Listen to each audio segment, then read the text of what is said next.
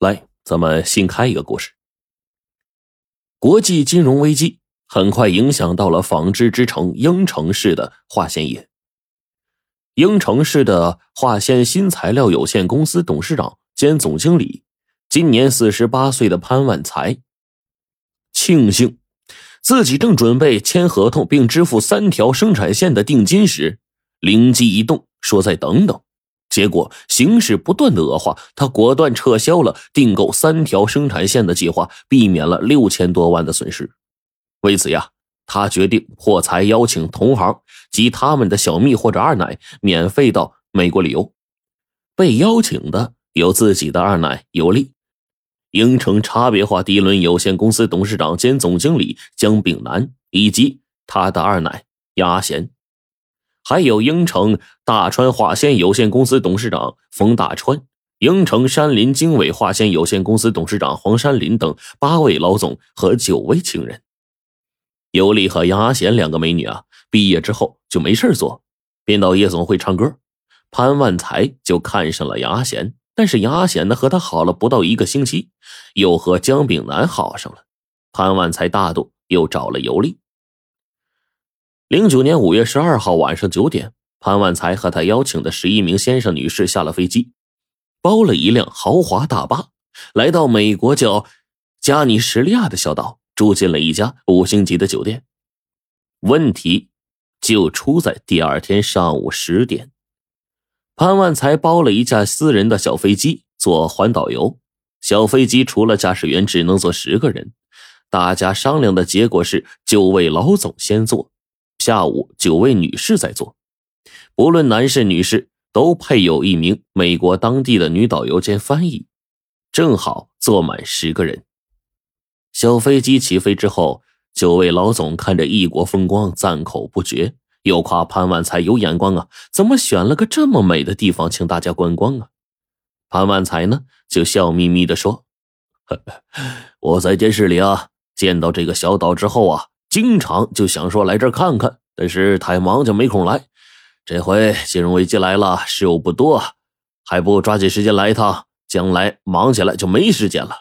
哎，那是那是，老总们都是兴致勃勃的应和着。这时候，小飞机突然向下沉了一下，就像大飞机最后降落的那个时刻。女导游感到异常，忙跨到驾驶室询问情况。驾驶员给女导游叽里哇啦说了一堆，女导游回到客舱，用汉语说：“先生们，我们乘坐的飞机发动机发生故障，按照惯例，请大家尽快的写好遗嘱，以防万一。”说完，女导游呢就给每一个人发了一张白纸和一个签字笔。女导游说：“请写上你的姓名、住址、家里电话，用最短的话交代遗嘱，快点写。”这一下子，大家可都慌了呀，只好照办。两三分钟之后，女导游把九份遗嘱放在一个红色铁盒子里，上了锁，将这铁盒子呢从机尾的一个活动窗抛了下去。潘万才在惊恐中突然想起了什么：“导游啊，为什么不发降落伞呢？”导游说：“我们州规定，私人飞机不允许配备降落伞。”姜炳南呢叹息了一口气：“哎，听天由命吧，听天由命吧。”飞机上每个人的神经都绷到了极点，屏住呼吸，观察着飞机的每一次变化。飞机继续向下斜冲，眼看着就要掉到丛林里了。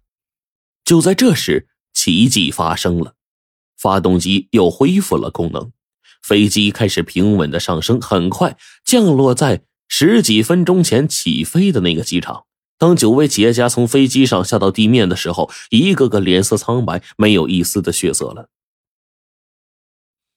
回国半个月后的一天傍晚，潘万才正在自家别墅书房看电视呢，电话响了。他随手拿起电话，只听到电话里一个男人的声音不紧不慢的说：“你是潘总吗？”“我是啊，你是哪位啊？”他感到很异常，就按下了录音键。电话里说：“我叫麦克，前几天我在美国的一个小岛花大价钱买了一个红色小铁盒，你猜猜里面是什么？”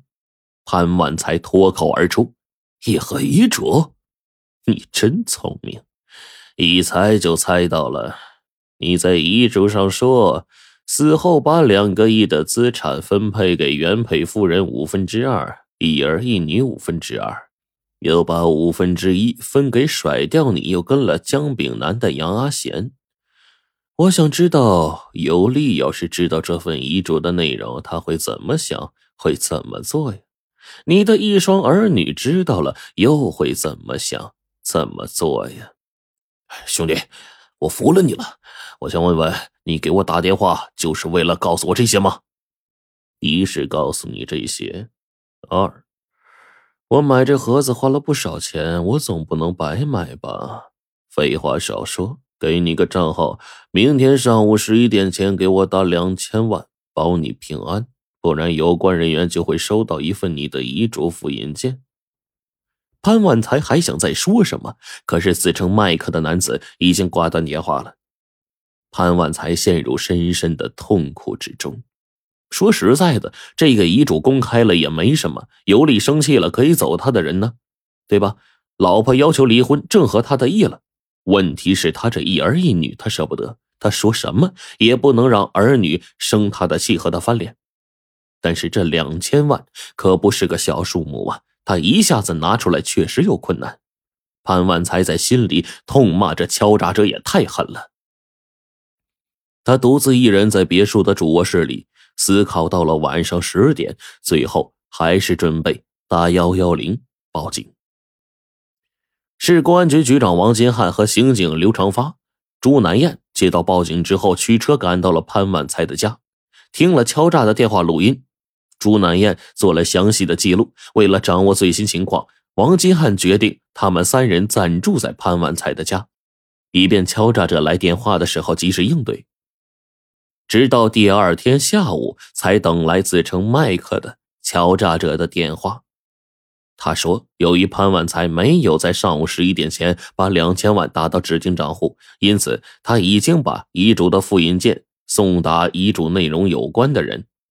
接下来，潘万才的老婆和一儿一女分别就和他大闹起来。